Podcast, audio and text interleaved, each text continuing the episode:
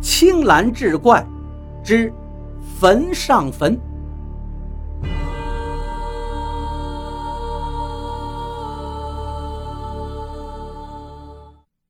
话说宋缺德心头大喜。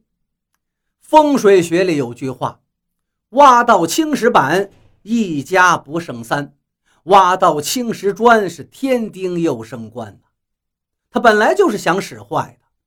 一听这事儿好啊，底下有青石托垫，根基沉稳，你们呀就埋这儿吧。大家于是按照宋缺德的吩咐，就把李松的骨灰葬好了。响器班子呜里呜啦吹了一阵儿，忙活到李毕，众人才回李茂家吃白席。宋缺德这一回又敲了李茂一笔钱，白吃白喝还白拿，同时又使了一个坏，心中自然得意呀，不知不觉就多喝了几杯。回到屋里，往床上一躺，可就睡着了。刚睡着没多大一会儿。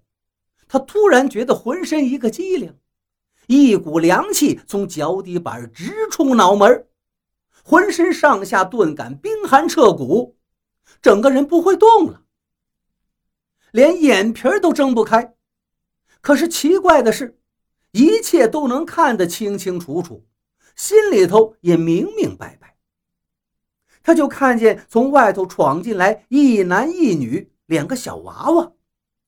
这两个小娃娃一见宋缺德，回头喊道：“老爷，老夫人，就是这个家伙在床上躺着睡呢。”话音一落，又打外头进来一个老头跟个老太太。这老头一见宋缺德，是破口大骂呀：“我们老宋家怎么就出了你这个败家的玩意儿？我辛辛苦苦，好不容易攒下点基业。”你一个早上就给我败光了，现在弄得我们是居无定所，四处漂泊呀！你这狗东西实在可恨！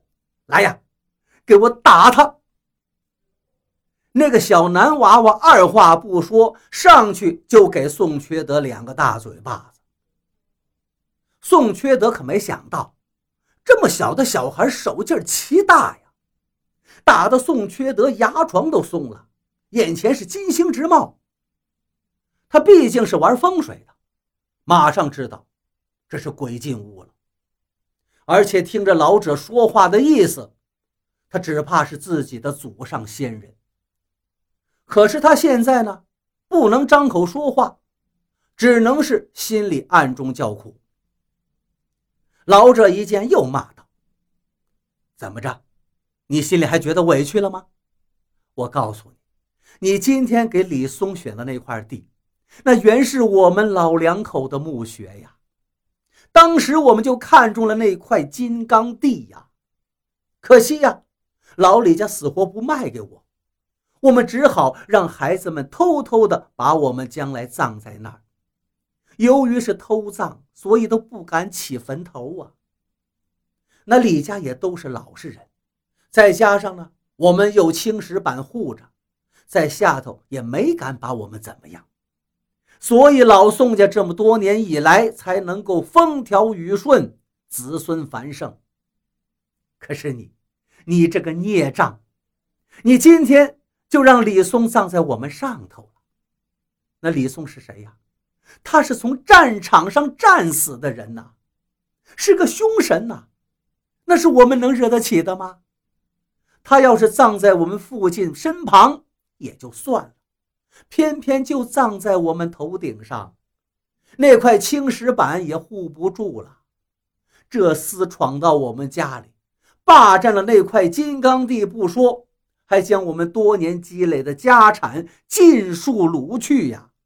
说那是他们李家的坟地，我们葬在那儿了，就要给他当奴才。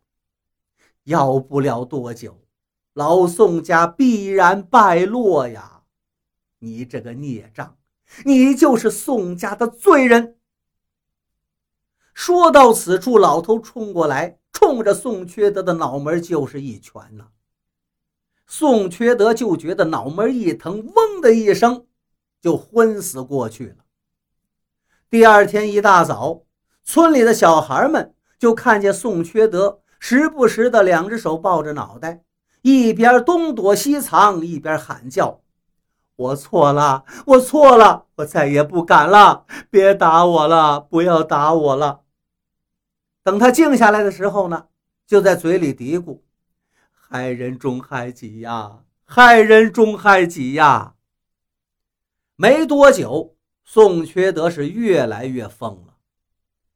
他那婆娘一看这个形势，卷了家中钱财，跟一个卖货郎跑了。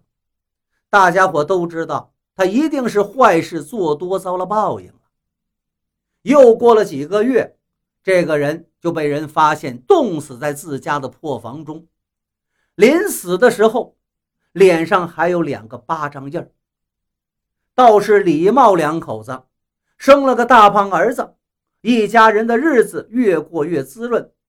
再后来，孩子长大当了兵，而李松原来的那些部下活下来的很多都成了部队的首长，在官场上也混的是风生。水起。